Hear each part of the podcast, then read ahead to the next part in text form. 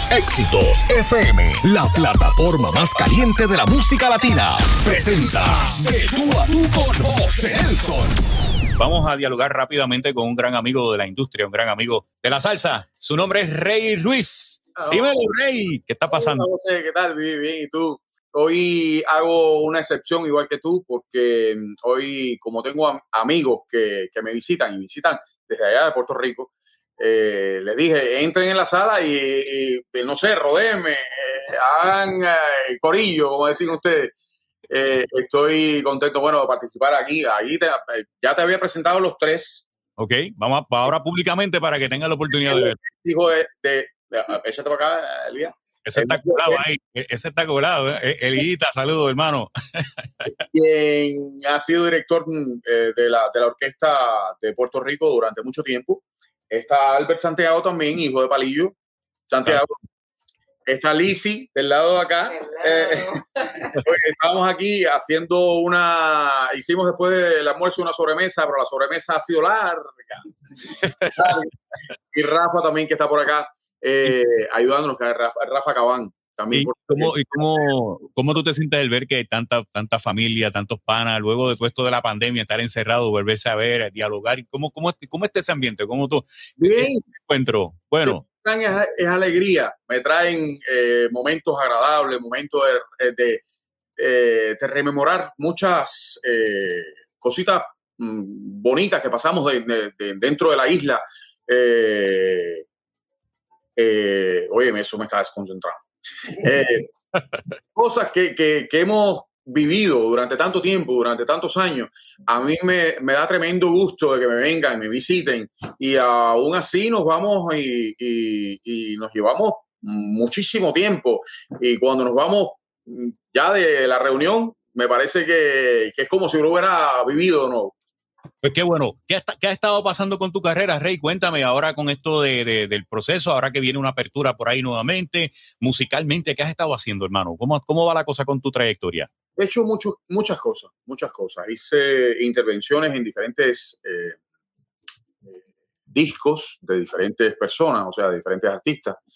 Por ejemplo, Dayan Díaz, un, un cantante, eh, mira, un- es un trompetista cubano, vive en Bogotá, eh, Colombia, eh, que hizo un disco con diferentes artistas y, entre eso me incluyó a mí una canción de Jorge Luis Piloto, El dolor del amor se llama.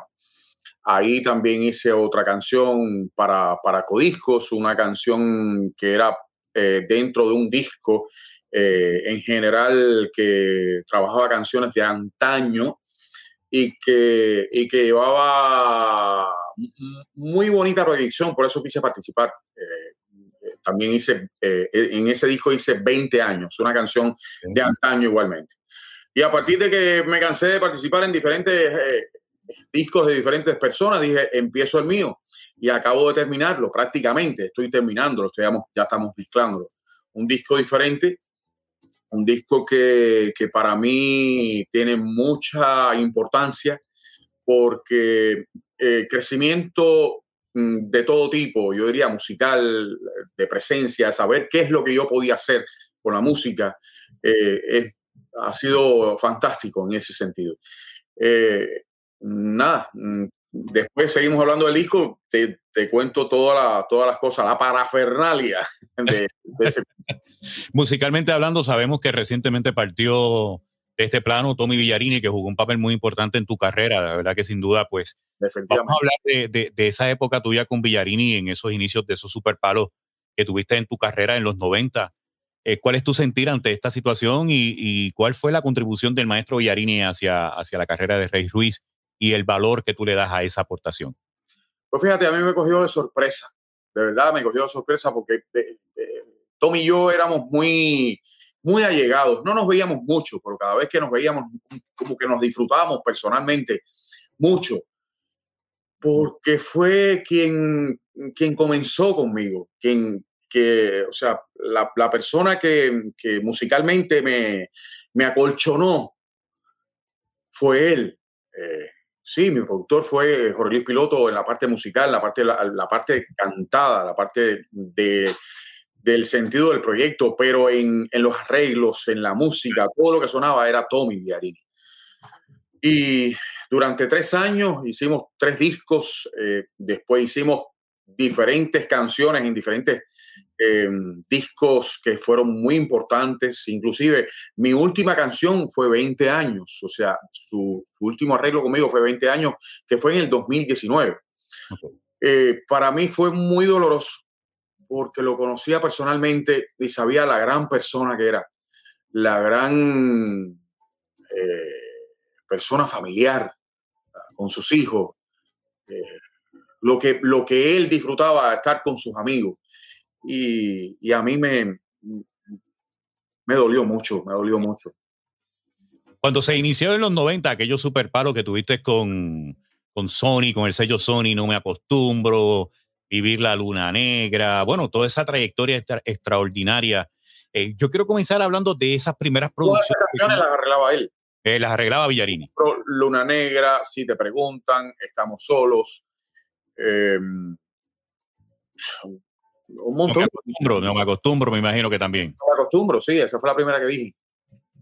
Y ahí entonces, esa, esa oportunidad de ese disco, ¿cómo surgió para ti y cómo fue que ustedes conectaron? ¿no? Esa, esa, se conocieron y trabajar ese proyecto que hoy día es uno de los, de los, de los trabajos más completos que tú has realizado en tu carrera. Eh, ese disco se, se, trabajó a través de el productor musical que era Jorge Luis Piloto, cubano, no sé, me imagino que es conocido por todo el mundo, por, por, por todas las canciones que tienes en, diferente, en diferentes, con diferentes artistas. Eh, de Puerto Rico, yo creo que le ha compuesto canciones a todos los puertorriqueños, a todos los artistas puertorriqueños. Y, y, en ese sentido, eh, fuimos a su casa, a casa de Tommy Garini, ahí conocí a, su familia, su esposa, cuando que yo era Carmen, o sea, su esposa Carmen, eh, sus dos hijos, Caritos, Lisi, estábamos muy eh, compenetrados. Y sobre todo eh, él, su cara, su manera de, de, expresarse era, era muy alentador, porque era una persona eh, muy positiva y eso tú era que eso va a ser así y eso, eso, eso era bonito verlo en él. Eh, esa, esa fue la, la, forma, a mí me parece estarlo viendo, estando en la, en la mesa de su casa, compartiendo con él y compartiendo con todas las canciones que habíamos escogido para, para el disco. Rey, antes de tú entrar en la música como solista, ¿tú pertenecías a alguna agrupación? ¿Cómo fueron tus inicios en la música? Yo siempre fui solista. Siempre. Se me, no hay nada particular. Sí, hay, hay, hay veces que se me, se me involucra con, con alguna que otra orquesta. Ok. Porque estuve en shows que se hacían en cabarets de Cuba, los cabarets de, la, de, de, La Habana, que las orquestas esas acompañaban ese show. Y parecía talmente que yo pertenecía a esa, a esa orquesta. Por ejemplo, la orquesta Los Dada o la Riverside eran orquestas que acompañaban esos shows. Y, y y cuando se habla y se dice, no, empezó con la Riverside, empezó con, el, con los Hadas, no, no, no, no pertenecía a ellos. Ellos eran los acompañantes de ese show. Y de ahí entonces que tú sales de Cuba a los Estados Unidos y hace, entras como solista, ya te firman como exponente para tu producción. Exacto. ¿En qué año fue eso? Eh, yo salí en, el, 1991. En el 91. Para acá, para, primero fui a República Dominicana, eh, estuve allí como un mes y pico, pues, salió un 6 de enero. Eh, yo, el 6 de enero es, el Día de los Reyes. Yo soy rey, por eso me lo regalaron. el cuarto rey mago, el cuarto rey mago. Exacto. Eh, y de ahí, el 14 de febrero, ya estábamos aquí en, Miami. Y justamente me imagino que debió haber sido muy poquito tiempo. Eh, fuimos a, a, la casa disquera. Eh, conocimos a Jorge Luis Piloto y ahí expuse lo que yo hacía, cómo lo hacía, uh, y me dijeron, oye, qué bien, esto lo otro, ven mañana. Al otro día me dijeron, trae la guitarra, llevé la guitarra, canté una canción, ya ni me acuerdo cuál era la canción, y decidieron firmarme en ese momento. Y me dijeron, ¿a qué te quieres dedicar? O sea, pues yo cantaba baladas, cantaba de todo. Dije, ¿qué es lo, qué es lo que está en la palestra? Y me dijeron, la salsa está muy bien. Le dije, bueno, vamos por ahí mismo. Y por ahí te fuiste. Y por ahí empecé por ahí empecé. Mi primera canción fue No me acostumbro en la radio, pero la primera canción que yo grabé dentro de ese disco fue No me acostumbro. Oye, y, entraste en un momento muy interesante porque ahí fue con, donde comenzó lo de la salsa romántica bailable, la salsa que había pasado la, toda la tempestad de lo erótico y, y, se purificó un poco, ¿no? En términos de contenido y de letra. Y, y ya viste el, el, acontecimiento importantísimo porque jugaste un papel muy importante, ¿no? De, de, primer orden con este, con este género de música que hoy lo estamos disfrutando y aún vivimos, ¿no? De, esa época. De esa época. Y tuve mucha suerte. Tuve la gran fortuna de entrar con pie derecho sobre todo en un, en un país que me veían hacer. Ah, gracias, gracias. Me, me trajeron un, un, un, cafecito, así que quiero. Ah, un expresito, un expreso. Buen provecho, hermano. No te olvides, cuando tú te portas bien, siempre te tratan bien. Así es. ya sé. Eh, un país que, que, había acabado de llegar, que mi primer promotor, o sea, mi, mi, mi promotor, eh, eh, decía, ¿por qué no hacemos algo? Tú que vienes de Cuba, ¿por qué no decimos que tú naciste en Puerto Rico y te llevaron para Cuba eh, y, y, te criaste allá y regresaste? Le digo, oye, ¿quién te lo va a creer? y más con el acento. y más con el acento. El acento aquel era más marcado todavía. Hoy, mm, nada, uno se, se va puliendo y eso es parte de la, de la, de la vida, ¿no? Pero eh, como quiera que sea, yo recibí muchas cosas bonitas de, de Puerto Rico desde el principio. Eh, una de las cosas, bueno, fue a, a, a, parar a tus manos también. O sea, uh -huh. yo, eh, toda la, la, la parte del, del, del, cariño hacia el trabajo que uno hacía, eh, uno lo agradece, uno lo agradece muchísimo, muchísimo. Yo siento Puerto Rico no como Puerto Rico. No, no, no, no. Puerto Rico es como un Puerto Rico. Yo me siento tan puertorriqueño por la simpatía que siento hacia ustedes. Por, por el, el, deseo de cada vez que llego a Puerto Rico sentirme como puertorriqueño, como un puertorriqueño que vive en otro lado, pero que es puertorriqueño.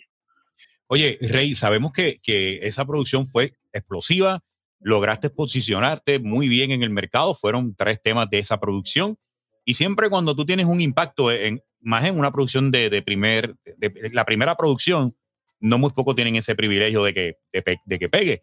Pero entonces, para ustedes, para la producción y para ti como exponente, siempre viene esa, esa segunda intención de decir, el segundo tiene que ser mejor.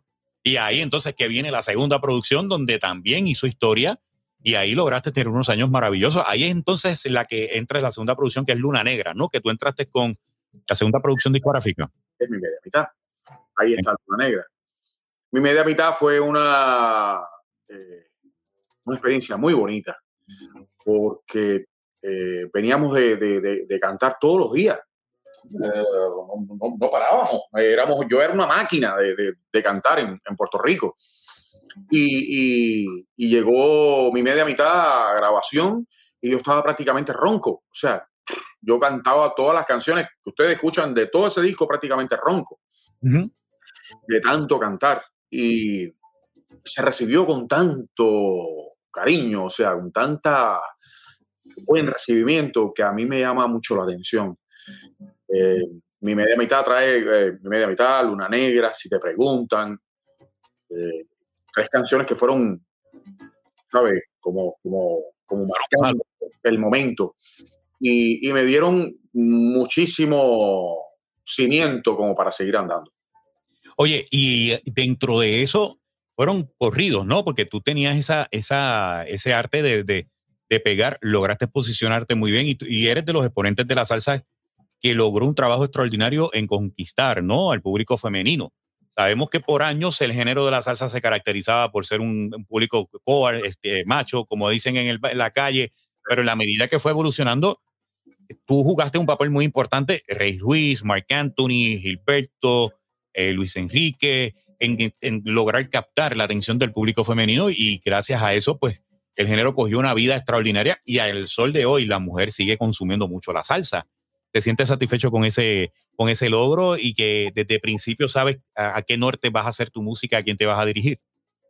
No, por supuesto, por supuesto. Yo me imaginé que siempre habíamos empezado por la parte femenina pero me doy cuenta después que tenemos internet, tenemos la forma de, de poder saber y, y, y, contrastar quién que te escucha más, el género que te escucha más.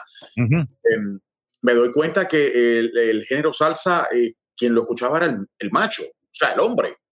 Y quien traía consigo era la mujer para bailar. Pero a partir de las canciones que cantábamos, eh, ya teníamos que ver mucho con lo que pasaba con la mujer, con el sufrimiento con la mujer, con lo que pasaba el hombre con la mujer. Eh, siempre estábamos arrastrándonos a ella. y es muy fácil de parte de una mujer aceptarle a un hombre una canción como esa. ¿Entiendes? yo, no sé, yo, no sé, yo no sé por qué, pero le gusta eso.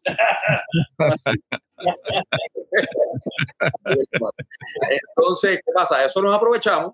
De ahí eh, pues, sale mi media mitad, sale Luna Negra. Si te preguntan una canción más un poquito más atrevida, eh, si andamos juntos, dile a todos que somos amigos y punto. Entonces era un poquito más atrevida, pero las canciones que traíamos, traíamos algo entretenido para, para, el público. No sencillamente cantarle al pongo o a la maraca o hacer esto o hacer lo otro, eh, pero era entretenido, digo yo, era, era, era una fórmula que, que llegaba tanto al hombre como a la mujer. Y sobre todas las cosas era un, un, ente comercial, ¿no? básicamente tenías esa difusión y tenías todo funcionando de una manera espectacular y eso, eso es digno de, admirar y sabemos que eran retos tras retos porque esa, esa década del 90, del 90, desde 1991 hasta el 2000 fue pura candela en términos de producción de música. Y para ti, eh, eh, no, ni, ni, ni, pensarlo porque vemos que tuviste eso, esas presentaciones. Aún recuerdo que que tú cuando estabas en Puerto Rico eh, tuviste la oportunidad de estar en, cientos de fiestas patronales y la gente esperaba a la hora que tú llegaras, porque en ocasiones te dabas con que estabas doblando en, diferentes municipios, te llegabas de un lado, llegaba hasta tarde, y, ah. y, yo, a mí me consta de gente que esperaba que llegara Rey Ruiz, no importa la hora que sea, y pedían permiso hasta, hasta para pasarlo. Yo tengo muchísimas, muchísimas anécdotas, muchísimas anécdotas que, que, que precisamente llegaron hasta, hasta Salsol. Ajá cuando se comentaban y, decían, oye, ayer estuvo Rey en, en, tal sitio, no recuerdo, aquel, aquel sitio que estábamos nosotros, que, que tenía un, malecón, donde veíamos... la guancha, entonces.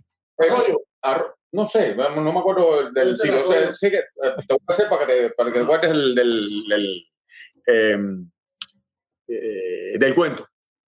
Sencillamente era, era como un lunes, éramos tres orquestas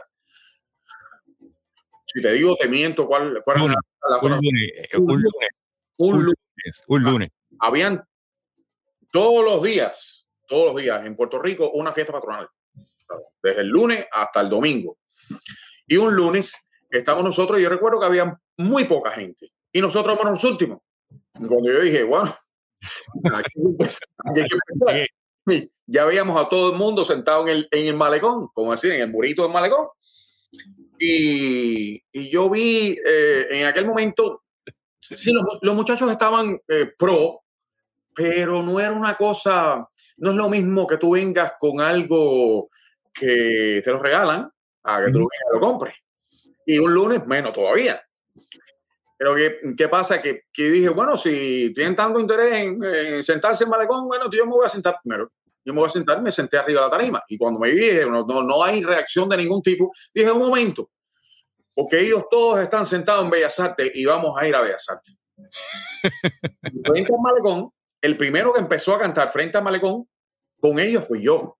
Y después se bajó toda la orquesta, prácticamente toda la orquesta, incluso. se, bajó, se bajaron a tocar frente al malecón y se formó tremenda rumba. O sea, esas cosas no se olvidan. Esas cosas son atrevidas, pero hay veces que tocan y, la gente lo siente. Eh, esas cosas las sentía yo en, Puerto Rico. Y eso, y, eso fue en muchas ocasiones, ¿no? Porque te, te encontrabas con... Ese comentario llegó a Sol al otro día, en la mañana, cuando, cuando aquello era y funky yo.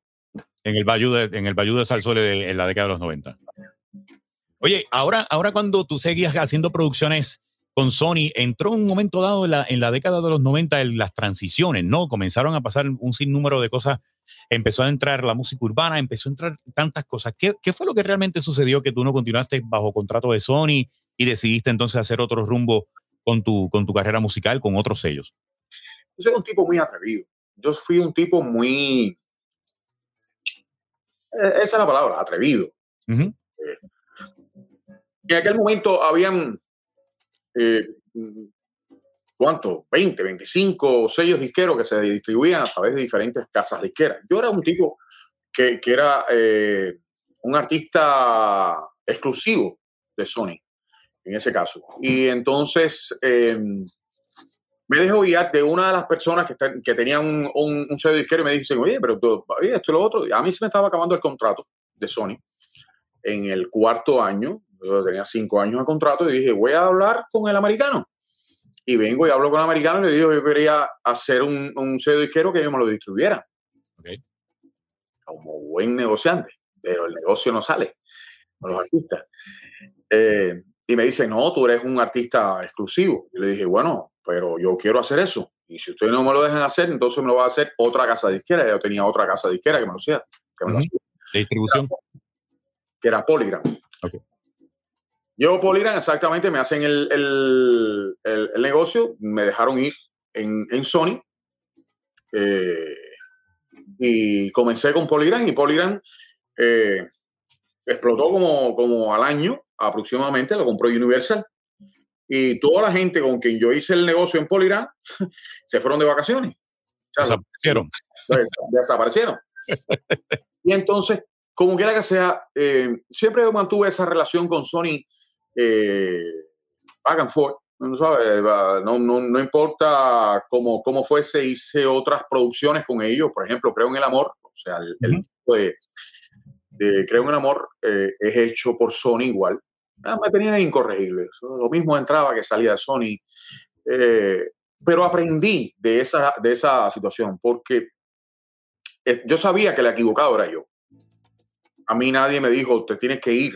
O sea, yo mismo me fui. Tú, tú sabes que, perdona que te interrumpa, quizás no eres el equivocado. Era el no era el momento preciso porque ahora mismo esa es la modalidad que existe. Porque hay, unos, hay unos colegas tuyos independientes, digo, hay unos colegas que están en el ambiente que tienen su sello. Casi todo. Y casi todo. Y la distribución de una disquera, o sea, en ese entonces era una visión que tú tuviste, quizás no era el momento para hacerlo, pero entiendo yo con el respeto, no era equivocado, era, era una visión. Bueno, así lo pienso yo después de, de, de, que me pasó lo que me pasó. Hoy en día yo digo, bueno, aprendí el, el, el, primero la, lección y segundo de, de lo que estaba pasando alrededor. Hoy en día, que es la música a través del Internet, a través de, de las plataformas musicales, no hay ningún tipo de, de limitación en cuanto a lo que tú quieras hacer con tu música y llevarla a donde tú quieres quedar. Tú, con lo que está pasando ahora, Rey, con todo, eh, si ustedes hubiesen tenido esto de las, las redes sociales, el mercadeo, ¿ustedes entienden que la salsa hubiese llegado a otros niveles extraordinarios en aquel entonces, más de lo que pudo haber llegado? Otro gallo cantaría. Sí, otro gallo cantaría, ¿no creen ustedes? Claro, por supuesto. Si hoy, hoy tú puedes ver mi media mitad, la busca en, en, en, YouTube, ¿cuánto tiene? Como 220 millones de, de, views. A lo mejor hoy hubiera tenido 200 mm, y pico millones de, views. Porque, ¿cuánto tiene? Tiene más. ¿Cuánto? ¿Cuánto tiene? ¿Cuánto tiene eh, views? Cuando entró el internet, empezó eh, mi media mitad, por ejemplo, al, al, en YouTube.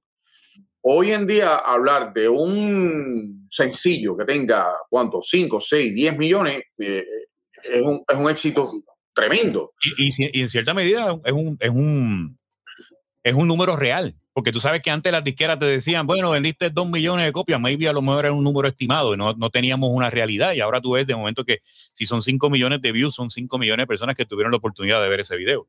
Y ahora, eh, y eso, y eso es algo bien positivo. Te hago la pregunta porque honestamente a ustedes les tocó romper el hielo los momentos más difíciles. Vengo desde la época del mercadeo y ahora ver que la música funciona desde otra dirección, que no necesariamente la radio es la que juega el juego de pegarlos, sí juega un papel importante, pero ya hay otras maneras de que el público puede tener acceso a sus artistas. y, eso, y eso es algo que, que, que de verdad que e, es, interesantísimo y espero que ahora pues se aproveche la oportunidad, ¿no? En términos de que está esa herramienta del mercadeo y ahí lo has hecho tú con, con tus proyectos y con tus cosas que, que te han mantenido sonando. Sí, claro. Eh, hay que llevar siempre al, al público de alguna forma eh, que se encuentre contigo con lo que tú estás haciendo hoy en día.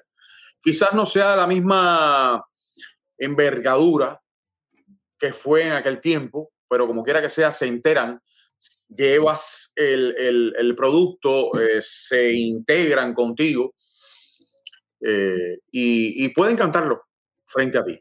Eso es lo más importante.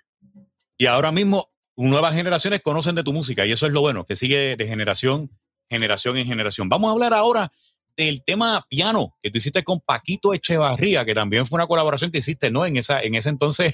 Quiero que me hable de ese tema porque fue totalmente diferente a lo que la gente estaba acostumbrada de Rey Ruiz. Vino con otra esquina y el tema uno de los palos más grandes que se difundió en Puerto Rico en ese entonces por Salsou y por la emisora Radio SAR, por la emisora Z93 y en general por todas las emisoras de Puerto Rico. Mira, fíjate para que tú veas, voy a, voy a comentar algo que, comentábamos nosotros dentro de la orquesta, porque acá tengo la, la prueba. Me decían, ese número no va a pasar nada con ese número, pues ese número está cruzado. Está cruzado. Sí, está cruzado, pero em, es, es comercial ese número. Y me decía, no, no, no va a pasar mucho porque eso está cruzado, no, no, no va a pasar mucho. Y se lo comieron con papa. y, aún quieren que lo regrabe, pero cruzado así. hay, hay cosas que tú le das al público y el público puede tener una noción. O sea, esa cosa de que ven el público, no, porque yo sí sé de clave.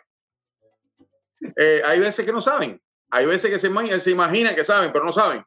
Eh, pero lo, bueno de esto es que eh, la canción entró en Puerto Rico con pie derecho y la gente la recibió con tanto... Pero es una canción muy bonita, una canción que, que traía, como te digo yo, el, recuerdo que alguien hubiese estado perdiendo un amor era como para echarse a llorar. Pero sin embargo, estas canciones que hacíamos, que hacíamos nosotros, la gente las bailaba, las, coreaba. Y eso fue una buena, eh, un, buen momento para poder hacer. Oye, y, te esperaba ese impacto que tuvo ese tema, el éxito. ¿Te lo pedían en las presentaciones después? ¿Seguían, mira, eh, había peticiones? Aún así sigo cantándolo. ¿Y, esa idea de cómo surgió de Paquito Echevarría eh, de trabajar en ese proyecto? ¿Cómo, ¿De dónde surgió esa idea? ¿Eso fue la disquera o fue la producción?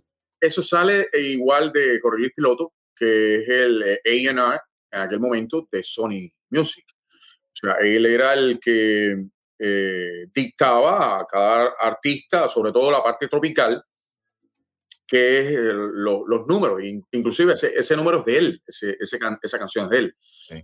Es la única canción cantada dentro del disco porque eh, Paquito Echavarría era cantante, ya murió hace unos años atrás, cuatro, cinco años atrás aproximadamente. Y, y era la única canción cantada y, y, la canción que le daba comienzo al disco. Por eso fue que, que, que, salió ese, ese, disco así. Oye, luego de ese proyecto, ¿tú colaboraste en otras producciones o te mantuviste, te mantuviste todo el tiempo con tu, con tu línea de, de la disquera, con tu orquesta? No, muchísimo. Eh, hubo, hubo proyectos como Homenaje a los Soneros. Eh, Ahí recuerdo que te tocó, ¿cuál canción? Si tu cariño fue.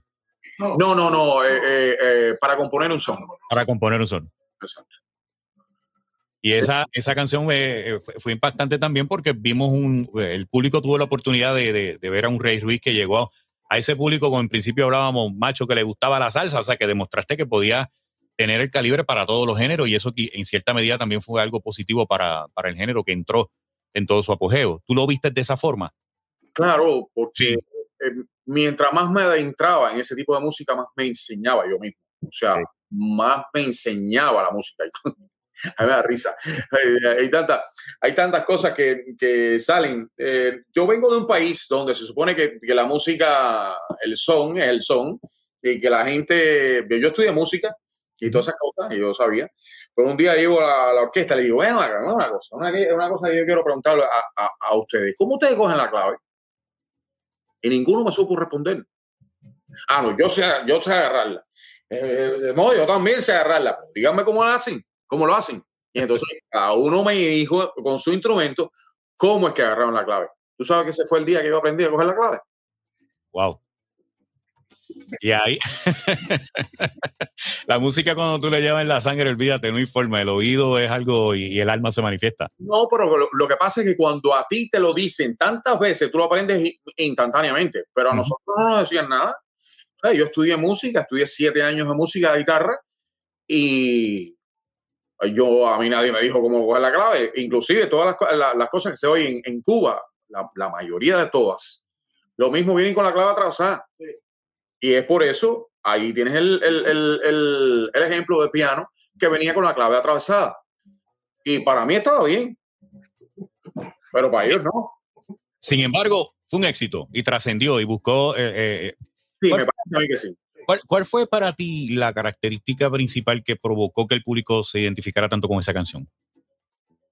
¿Qué tú crees que, mira, esto fue el gancho para la canción? La canción, la canción es muy bonita, eh, musicalmente es muy bonita y, la letra es muy bonita. El, compositor, eh, piloto, tiene una, una, magia para poder decir las cosas tan claras que todo el mundo lo entienda. Desde el más inteligente hasta el más bruto puede saber lo que está diciendo la canción y se identifica según su vida. Entonces, ¿qué pasa? La canción traía las dos cosas, los dos ganchos, letra y música a la vez, no había quien la parara. Rey, cuando vino la prácticamente la transición de la música de salsa, que entró toda la, toda la ola de, la música urbana, que de momento pues, fallecen personas que eran eh, de vanguardia, ¿no? En el género, que, que se retiraron por X o por Y razón. Eh, ¿Por algún momento qué pasó por tu mente? Ver esa, esa transición que de momento ya la salsa no gustaba de, tanta popularidad y ahora la música urbana. ¿Te sentiste algún quizá un poco mal o cuál fue la reacción tuya ante ese momento de transición? Que vemos que ahora la salsa continúa en otra dirección porque países de Latinoamérica le siguieron dando fuerza. Donde hubo ese cambio realmente fueron los Estados Unidos y en el área de Puerto Rico.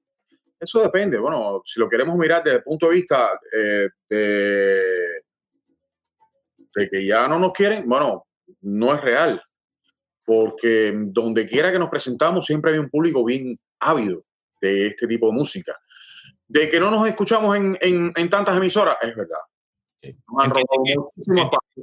tú, puedes entender que, que, las consolidaciones de emisoras, las, las, famosas cadenas de radio, afectó grandemente esto, porque las, las consolidaciones de cadenas no tan solo fue en Puerto Rico, sino también en Estados Unidos. Por supuesto, por supuesto. Todo el que, que nos está viendo sabe de lo que estamos hablando. Sí pero aún así no lo quiero que lo vean desde, el punto de vista que estamos protestando. No, yo no estoy protestando. No, lo estamos viendo desde una perspectiva histórica, ¿no? De ver de que, cómo se aprende. que hay mucho espacio para diferentes gente. Ok, por ejemplo, nuestra generación que se crió con salsa, 100%, como que empezaron a borrarla como un papel. La empezaron a borrar y nos pusieron el reggaetón o nos impusieron el reggaetón como medio de decir esto es lo que somos nosotros. Y en realidad no somos eso el reggaetón es una mezcla de música, de reggae con el rap. Entonces, tiene muchas cosas, muchos elementos que ha venido a, en, la parte juvenil. Y eso lo entiendo, eso yo lo entiendo. Pero como quiera que sea, no tenía que ser tan drástico el, el cambio, porque lo que pasa es que borra una, una generación entera, que somos los cuantos, los cuarentones, cincuentones, sesentones, setentones. Entonces, toda esa gente escuchó ese tipo de música y entonces, ¿qué pasa? ¿Dónde se proyectan? En los conciertos. Yo ahora mismo, el 19 de, junio, empiezo la gira, empezamos la gira aquí justamente en Miami, está soldado. No hay, no hay, oye, me doy el orgullo de decir, bueno, qué bueno que existe eh, público para esto, pero me da mucha pena que ese tipo de público se le ha quitado completamente el, el, el impulso de nuestra música, no la mía, sino a todos que hacemos este tipo de género. Y sí, sí, sin embargo, Rey, hay, hay una corriente de, eh, eh, en conversaciones con, con, gente de la industria, me dicen que programadores de radio de Estados Unidos están reclamando ahora que se que traigan música salsa, que traigan pop, que traigan música diferente a, a, lo que la música urbana, ¿no? Porque ya se hace un backlash, ¿no? Mira, el arroz con pollo es muy rico arroz con pollo, arroz con pollo mañana, arroz con pollo pasado, arroz con pollo la semana que viene, arroz con pollo, arroz con pollo, arroz con pollo, tres años, diez años, quince años. Oye, vamos a cambiar el, menú. es rico el arroz con pollo, pero oye, vamos a poner, un bistecito. es lo mismo, es lo mismo. Em, definitivamente, hasta los programadores que saben eh, y que tienen, no sé, sentido musical, saben que hay que dar un, un poquito de aquí, un poquito de allá. Por ejemplo, mira, el merengue se, se borró también. Sí. Se ha borrado prácticamente la balada. ha borrado muchas cosas eh, que, que, son diferentes. Bueno, si, si, uno dijera, bueno, es un, es un tipo de música autóctona de un país, como por ejemplo la, la cumbia de Colombia. Bueno, en Colombia existe ese mercado que no se ha ido, como no se ha ido la salsa en Puerto Rico. Pero del lado acá. No, oye, y tú sabes que me llama mucho la atención. Tú ves el mercado anglosajón tiene country. El country ha, estado por años. ¿Lo han, ¿Lo han tratado de pagar? No, lo vemos en el caso del hip hop, que eh, ha luchado para tener su espacio. Lo vemos también con la balada, la música cristiana, lo vemos con el rock, con el soft rock, el, el, el, metal. Y vemos que sí sale público, no importa las edades, siempre están en su target. Pero a mí siempre me ha llamado la atención porque en el mercado latino, de momento tenemos que desaparecer todos los géneros y nos vamos con uno solo. Es como que explotar la mina en cierta medida y eso pues es algo que, que, creo que debe ser un tema de análisis por el futuro de, la, de las generaciones. Sin embargo, vemos que la, las redes sociales, las plataformas digitales, los YouTube han ayudado nuevamente a ustedes a, a, seguir exportando su música y hay público joven que no ni siquiera vivieron esa época de, de, la salsa, que les gusta tu música, que les gusta eh, todo lo que, lo, lo, que está pasando. Vamos a ver qué sucede, pero, pero sin duda hay que tomarlo en consideración. ¿Qué piensas? definitivo, definitivo. Si no hubiera existido esto que estamos haciendo nosotros, eh, quizás a lo mejor le decimos, bueno, ¿y qué, a qué se dedica Rey? ¿A construir? Pero, ¿Qué estamos haciendo? No, estoy haciendo esto y estoy haciendo lo otro. No, no, yo sigo haciendo música. Y sigo haciendo música como, como para, eh, primero, satisfacción personal, porque músico soy, y, y segundo, para entregarlo al público. ¿Qué es lo que estoy haciendo? Bueno, estoy haciendo un disco proyecto, por ejemplo. Conceptualizaciones. Yo, yo puedo hacer salsa con los ojos cerrados lo puedo hacer. Inclusive, tú me ves aquí, yo me puedo grabar perfectamente. Es que esto mm, de, traer una computadora ya no es lo mismo que cuando nosotros empezamos, que teníamos todas las máquinas aquellas que tenían toda cinta 2 pulgadas y la, para hacer una, una, una, transición tenía que ser con cuchillita, pegando, pegando cinta a cinta. Eso había que tener un ingeniero, pero hoy en día, con toda la, Dios, se me ha pegado la palabra parafernalia esa parafernalia que tenemos nosotros a través de una computadora y nos podemos comunicar con todo el mundo es muy interesante, es muy llevadera. Esta, esta fue la primera herramienta que utilizaron los muchachos, o sea, la parte urbana, para comunicarse con el mundo, porque no tenían espacio en la parte radial. Y, y, ya después que lo aceptaron la parte radial, lo siguen utilizando y le siguen sacando el provecho que en realidad tiene. Nosotros que somos los más viejitos, tuvimos que aprenderlo a, tú sabes, porque eso, eso fue, eh, bueno, ¿qué cosa es el Internet? No, el Internet no se mueve, esta pantalla no se mueve. Esto lo que nos gustaba a nosotros era la televisión, que tuviera, tú sabes, movimiento la pantalla. Eso lo fuimos aprendiendo poco a poco y estamos llevando esa idea a, a una realidad, o sea, llevarle a la gente lo que hacemos nosotros a través del, de los micrófonos. Bueno, lo importante es que dentro de esa época extrañamos la calidad de sonido que se grababa en cinta, que era excelente, había cuerpo y ahora creo que ahora se está utilizando la tecnología combinando la, la cinta para traer nuevamente ese sonido y esa calidad de vuelta. Pero sin embargo es cierto, ¿no? Ya la, la evolución ha estado ahí y lo importante es que tenemos esas herramientas para poder mercadearlo. Oye, aquí hay una persona que me está preguntando, mira a ver si la puedes ver. ¿Conoce a ese que está ahí? Mira a ver. Aníbal, Aníbal, claro que sí, un buen amigo. Aníbal, gracias. Muy buena entrevista. Pregúntale por la comida, es buen diente. Pregúntale tú, ya Aníbal, ya le preguntaste. me dice que qué extraña, me está escribiendo para que, extrañas de Puerto Rico si el arroz blanco con habichuela y carne guisada. ¿Cuál es tu, plato favorito para ir por esa línea?